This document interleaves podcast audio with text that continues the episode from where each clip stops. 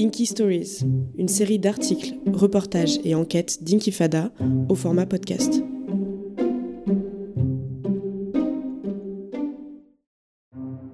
Cléo, une militante transgenre réfugiée en Tunisie.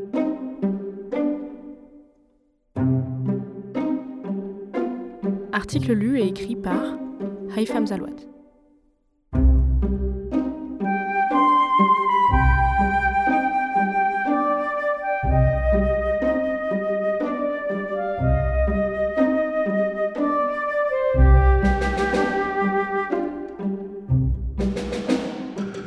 Originaire du Bénin, Cléo a quitté son pays en raison de sa transsexualité et de son militantisme.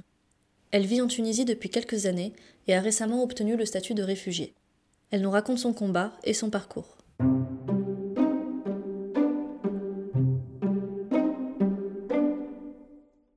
Cléo est une femme grande et élégante. Souriante, elle se présente en quelques mots, dans ton calme et posé. Je m'appelle Cléo, j'ai 28 ans et je suis béninoise. J'entame ma quatrième année en Tunisie et j'ai obtenu le statut de réfugié il y a six mois, car je suis une personne transgenre.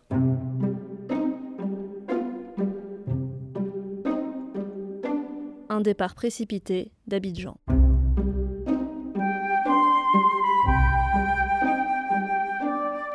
Par bribes, Cléo commence à raconter son histoire. Depuis son plus jeune âge, elle ne se sent pas en adéquation avec l'étiquette de garçon qui lui a été assignée à la naissance. Enfant, elle refuse de s'habiller en garçon. Pendant son adolescence, qu'elle passe en Côte d'Ivoire, elle est perçue comme un ado beaucoup trop efféminé.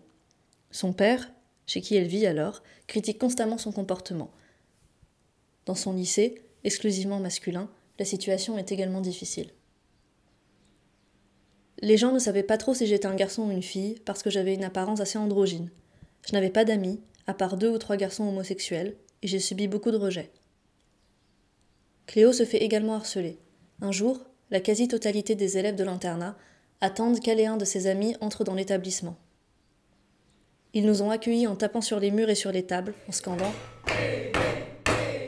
En dépit de ces moqueries, Cléo commence à défendre les droits des personnes LGBT, lesbiennes, gays, bisexuelles et transgenres, au sein de son établissement scolaire. Elle improvise des réunions pour discuter de la question. J'ai révélé que j'étais transgenre pendant mon année de terminale, et j'ai trouvé quelques soutiens. Cela a même poussé d'autres élèves à révéler leur homosexualité. En apprenant son identité de genre, son père la chasse de chez lui et aucun membre de sa famille ne veut l'accueillir. Un grand ami l'héberge pendant près d'un an et l'aide à passer son bac, tant bien que mal. À la fin de l'année, ma mère a décidé qu'il valait peut-être mieux pour moi que je la rejoigne au Bénin pour qu'elle puisse me protéger. Elle quitte Abidjan en 2010.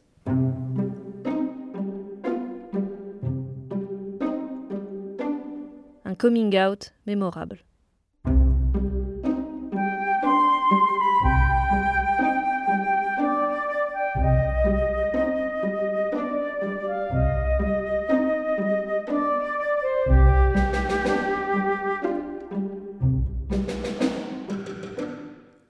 Une fois chez sa mère, Cléo fait un coming out qu'elle qualifie de mémorable. Elle se souvient qu'un soir, sa mère la rejoint dans sa chambre et lui déclare Écoute, j'aimerais savoir si tu es gay. Si tu l'es, je préfère que tu me le dises plutôt que de l'apprendre de l'extérieur, et je saurai comment te protéger. Sur le coup, Cléo n'ose pas lui dire la vérité. Je m'étais préparée à ce qu'elle me rejette elle aussi, mais j'ai finalement décidé de lui parler pour être fixée une bonne fois pour tous. Elle rejoint donc sa mère une demi-heure plus tard et lui dit que non, elle n'est pas homosexuelle. En fait, j'aime les garçons et je me sens mieux en robe. C'est avec une certaine émotion que la jeune femme répète la réponse de sa mère. Moi aussi j'aime les garçons et j'aime porter des robes, tu sais. Mon coming out est passé aussi simplement que ça. Je me suis sentie très bien et soulagée, même s'il y a eu un petit malaise dans les semaines qui ont suivi. On ne savait pas trop comment se regarder ni comment en parler. C'est sa mère qui fait encore une fois le premier pas en lui disant avec douceur qu'elle peut s'habiller en fille si elle le désire. On en a parlé ensemble et elle m'a dit qu'elle se doutait que j'étais transgenre depuis ma petite enfance. Elle m'a raconté par exemple que je n'aimais pas m'habiller en garçon, qu'elle me faisait des tresses, etc.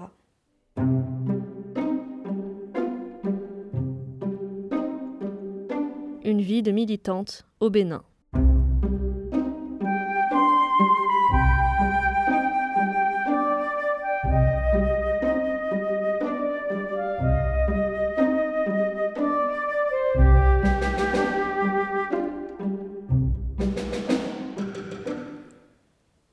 Grâce à sa mère, qui est l'aînée d'une famille assez connue et noble, Cléo est plus ou moins protégée. J'ai pu rester au Bénin assez longtemps sans vraiment craindre quoi que ce soit, parce que j'étais en quelque sorte intouchable. Cléo commence alors à militer pour les droits LGBT au sein de petites associations clandestines. Comme en Tunisie, certaines d'entre elles sont enregistrées auprès de la préfecture, mais pour autre chose que la défense de ses droits, la prévention contre le sida ou les MST par exemple. Un jour, Cléo rencontre la conseillère de l'ambassadeur de France. Elle l'aide à créer, au sein de l'ambassade, une plateforme visant à accueillir les associations de lutte contre l'homophobie. Cette structure permet aux personnes homosexuelles ou transgenres de se retrouver et de discuter de potentielles actions à mener sur le terrain. Les militants partent ainsi à la rencontre de dignitaires religieux, de ministres et de journalistes béninois afin de débattre de la situation des droits LGBT, sujet que Cléo qualifie de tabou. Ils organisent des débats, des journées portes ouvertes. Malheureusement, le soutien de l'ambassadeur de France n'a pas joué en notre faveur. Cela a renforcé l'idée que les droits LGBT étaient quelque chose d'importé et d'imposé par l'Europe. À travers toutes ces actions, Cléo devient une militante de premier plan. Elle parle à visage découvert et répond aux questions que les gens se posent sur la transsexualité. Militer lui fait du bien et lui donne vraiment l'impression de faire quelque chose pour sa communauté. Le fait d'avoir la protection et le soutien inconditionnel de ma mère m'a poussé à parler publiquement. Elle a même essayé de créer une association de parents d'enfants transgenres et homosexuels, mais malheureusement, ça n'a pas du tout marché. Mais être transsexuel au Bénin est une situation délicate. Cléo reçoit des menaces et craint d'être dénoncée à la police, ce qui lui ferait subir le même sort que d'autres personnes transgenres, qui sont déshabillées et filmées en public, parfois par des journalistes pour une rubrique dite à scandale. La militante est également victime de violences physiques et psychologiques. Un de ses oncles maternels la séquestre dans une église pendant trois jours, sans boire ni manger. Ce jeûne obligatoire a pour but de l'exorciser de son mal profond. Elle ne peut sortir que grâce aux protestations de sa mère, forte de son rôle d'aînée. Quelques semaines plus tard, elle est de nouveau enfermée, au domicile de son oncle cette fois. Je ne pouvais plus aller à l'université et ils avaient confisqué mon ordinateur et mon téléphone. Parfois, mon oncle ou un pasteur venait me parler pour me dire que ce que je faisais était contre nature, que je ne pouvais pas faire ça à ma mère qui n'avait pas d'autres garçons, etc. Cléo reste enfermée pendant presque un mois. La jeune femme craint de plus en plus pour sa sécurité. Un jour, j'ai reçu une convocation de la police m'accusant d'attentat à la pudeur. Ça a vraiment été la goutte d'eau qui a fait déborder le vase. Ce délit est passible d'une amende et de plusieurs années de prison. À ce moment-là, sa mère décide que le Bénin n'est plus un endroit sûr pour sa fille et que la notoriété de sa famille ne suffira plus à la protéger. Elle décide de partir.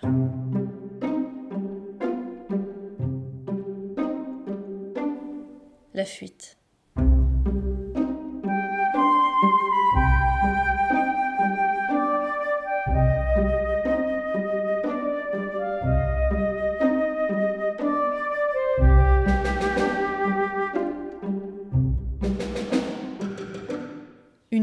Que personne ne le sache, Cléo et sa mère quittent précipitamment le pays. Tout le trajet s'effectuera en bus, car il aurait impossible de prendre l'avion. Son père, travaillant dans le trafic aérien, aurait pu en être informé. Il aurait été immédiatement au courant de mon départ, et il m'avait prévenu que s'il me retrouvait, il me buterait pour m'empêcher de jeter la honte sur la famille. Les deux femmes traversent ainsi le Togo, le Ghana et arrivent en Côte d'Ivoire où elles s'installent provisoirement. Le trajet ne dure que deux jours, mais Cléo est à bout. J'avais peur, j'étais stressée, dans la précipitation, je n'ai pu prendre quasiment aucune affaire. Je ne suis pas matérialiste, mais j'avais vraiment l'impression de tout laisser derrière moi. Malgré tout, certaines anecdotes la font sourire. Comme ce douanier, à la frontière entre le Bénin et le Togo, qui n'arrive pas à déterminer le genre de Cléo. Il était totalement déboussolé, parce qu'il avait l'impression que j'étais une femme, mais mon passeport indiquait que j'étais un homme. Il m'a gardé pendant une demi-heure, a demandé l'avis à tous ses collègues et a fini par me laisser passer en m'appelant ma copine copain. Je suis toujours en contact avec lui d'ailleurs. Une fois à Abidjan, les deux femmes cherchent un pays où elles pourraient se réinstaller et où Cléo pourrait entamer ses études de mode. Les pays frontaliers sont vite exclus. En Afrique de l'Ouest, la répression contre les transgenres est partout la même. Je me serais pas sentie à l'abri. Cléo dépose donc sa candidature pour plusieurs écoles de mode, situées le plus loin possible de sa région d'origine. La vie en France étant trop chère, elle finit par se tourner vers le Maghreb, car on lui a raconté qu'une communauté homosexuelle noire commençait à s'y développer. Le Maroc, l'Algérie et la Tunisie semblent ainsi être de bonnes alternatives. Une école tunisoise a fini par me répondre, j'ai fait mon visa en une semaine et je suis partie en Tunisie début 2012.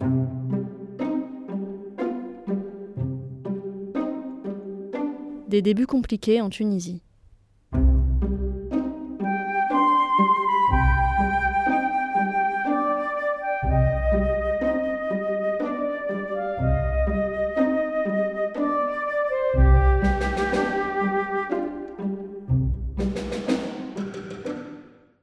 Pour Cléo, son installation en Tunisie est un moyen de commencer une nouvelle vie, mais j'ai très vite déchanté.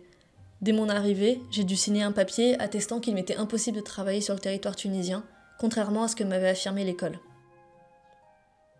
Malgré cela, la jeune femme décide de rester, se disant qu'elle finira bien par trouver un moyen de subvenir à ses besoins. Pendant deux ans et demi, Cléo vit donc principalement sur ses économies et celles de sa mère. Entre le prix de l'école, les transports, la nourriture, j'ai fini par être à court et ma situation est devenue vraiment précaire. À l'expiration de son visa, elle se retrouve aussi en situation irrégulière et craint d'être expulsée vers le Bénin où elle n'a aucun soutien, sa mère ayant quitté le pays. Un seul contrôle de police suffirait à la renvoyer vers son pays d'origine. La jeune femme se sent démunie et décrit cette période comme extrêmement difficile et angoissante. En plus de ses difficultés financières et administratives, Cléo est victime de nombreuses discriminations. La Tunisie est un très beau pays, je me sens assez bien intégrée, j'ai des amis tunisiens, mais je vois aussi que les gens peuvent avoir une image péjorative des femmes noires. Le harcèlement sexuel est très présent et je m'étais pas préparée à vivre ça. La jeune femme évite de rentrer tard et préfère les taxis aux transports en commun. Mais la violence ne s'arrête pas à la rue. Pour sa transition, Cléo doit prendre un traitement hormonal, ce qui la met face à l'agressivité de certains médecins tunisiens.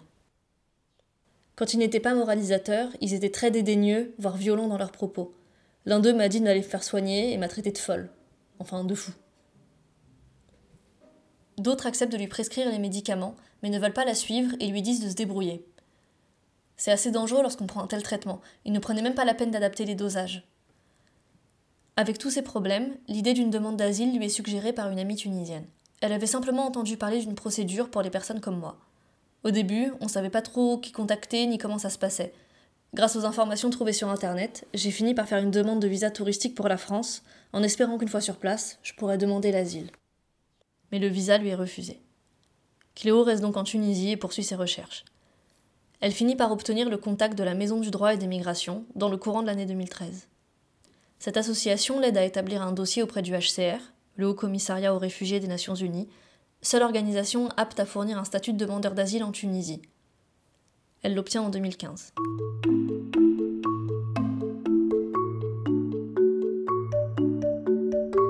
En effet, bien que la Tunisie ait ratifié la Convention générale du 28 juillet 1951 relative au statut des réfugiés, qui implique la délivrance de titres de séjour aux réfugiés et la reconnaissance de leurs droits au travail, à la santé et à l'éducation, il n'existe pas de loi protectrice ni d'instance nationale pour étudier les demandes d'asile.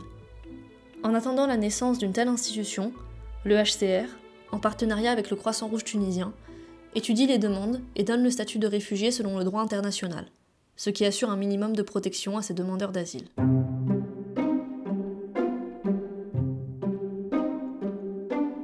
De nouvelles perspectives.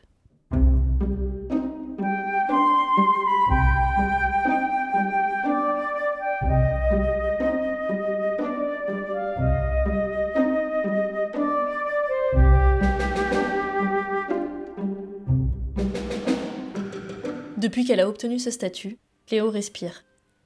La pression est redescendue. Pour elle, être considérée comme une réfugiée est la promesse d'un avenir. Je reçois une aide financière du HCR, ce qui me permet de vivre décemment. Il me donne des lots pharmaceutiques, des couvertures, de la nourriture, etc. Pour Cléo, ce nouveau statut est synonyme de stabilité. Elle n'est plus en situation irrégulière, et ses pénalités, qui s'élevaient à 1500 dinars, ont pu être annulées. La jeune femme est également suivie par une psychologue qui l'aide à dépasser les traumatismes des persécutions qu'elle a subies. Je sens que j'avance, même s'il y a certaines zones sombres que je n'arrive toujours pas à évoquer. Cette nouvelle stabilité a permis à Cléo d'ouvrir son propre atelier de couture pendant l'été 2015, un projet qui lui tient à cœur depuis longtemps. Mais les débuts sont difficiles. Pendant les deux premiers mois, j'ai été exploitée par une dame qui me payait 50 dinars pour des robes de mariée, je n'avais aucun moyen de subsistance et c'était le seul travail qu'on me proposait. Elle finit par arrêter, sur les conseils d'associations qui se mettent à soutenir financièrement son projet. Maintenant, je réalise des robes en partenariat avec trois maisons de couture tunisiennes et j'ai aussi organisé un défilé. J'espère bientôt me faire connaître dans le milieu. Pour l'instant, elle accepte toutes les commandes, mais compte se spécialiser avec une formation dans la haute couture et la broderie.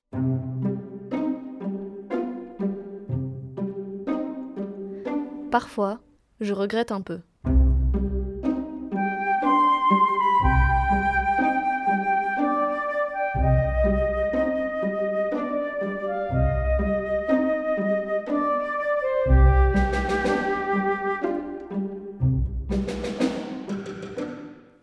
Cléo avoue qu'elle n'aurait jamais imaginé suivre un tel parcours. Quand j'y réfléchis, je me dis que j'avais un avenir tout tracé et que si je n'avais pas milité, rien de tout ça ne serait arrivé. Avec le recul, la jeune femme porte un regard assez critique sur son passé de militante. Selon elle, son combat n'a pas eu d'impact sur les droits LGBT au Bénin. Il aurait pu en avoir si le fait que des personnes transgenres se fassent déshabiller en public gênait déjà les gens. Aujourd'hui, ce n'est pas le cas, et personne ne parle de ça. L'ancienne militante est donc plutôt pessimiste quant à l'amélioration des droits des personnes transgenres en Afrique de l'Ouest et sur le continent en général. En Tunisie, la situation lui semble meilleure qu'au Bénin, mais cela tient surtout au fait que le sujet est très occulté dans la société. Mais c'est déjà mieux que des humiliations publiques. Le fait d'être caché est au final une sorte de protection. Elle ajoute que même si le débat concernant les droits des homosexuels commence à se développer, les personnes transgenres sont encore trop souvent oubliées et marginalisées dans la lutte pour les droits des personnes LGBT. Que ce soit en Occident ou en Afrique, il faudra du temps pour qu'elles soient réellement prises en compte et acceptées dans la société. Aujourd'hui, je suis fatiguée, j'ai envie de me poser, d'avoir une vie tranquille, mais si je dois un jour recommencer à militer, je me focaliserai sur les droits des personnes transgenres et non sur la communauté dans son ensemble.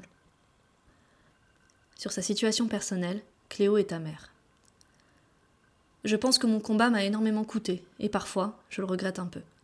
Ma famille est divisée à cause de ça, et ma mère reçoit encore des menaces de membres de sa famille.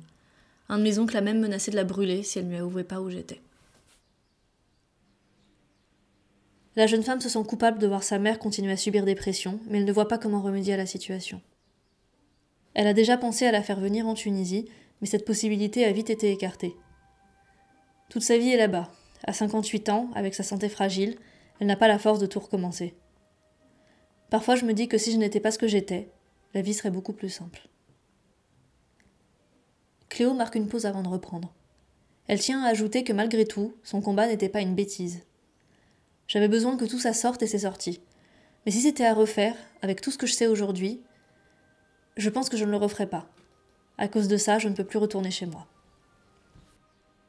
Le seul moyen de retourner dans son pays d'origine serait d'être protégée par une autre nationalité, mais elle ne se fait pas d'illusions. Elle dit simplement que lorsque tu fuis ton pays, tu ne peux pas y retourner. Enfin, vis-à-vis de sa famille qui l'a rejetée et menacée, Cléo déclare calmement qu'elle ne ressent plus de colère. Ils font leur vie, je fais la mienne. J'ai d'ailleurs pris le nom de ma grand-mère maternelle pour définitivement couper les ponts. On a simplement pris des chemins différents. La jeune femme ne connaît pas encore vraiment ses projets sur le long terme. Le HCR considère que la Tunisie ne constitue pas un pays stable pour elle, car elle pourrait subir des discriminations raciales ou sexuelles. Cléo est donc inscrite dans une procédure de réinstallation, et elle vient tout juste d'apprendre qu'elle devrait partir pour l'Europe très prochainement. Elle ne sait pas encore où elle s'établira précisément, mais elle devrait bénéficier d'une carte de séjour, d'un logement et d'une protection. Une nouvelle promesse d'avenir.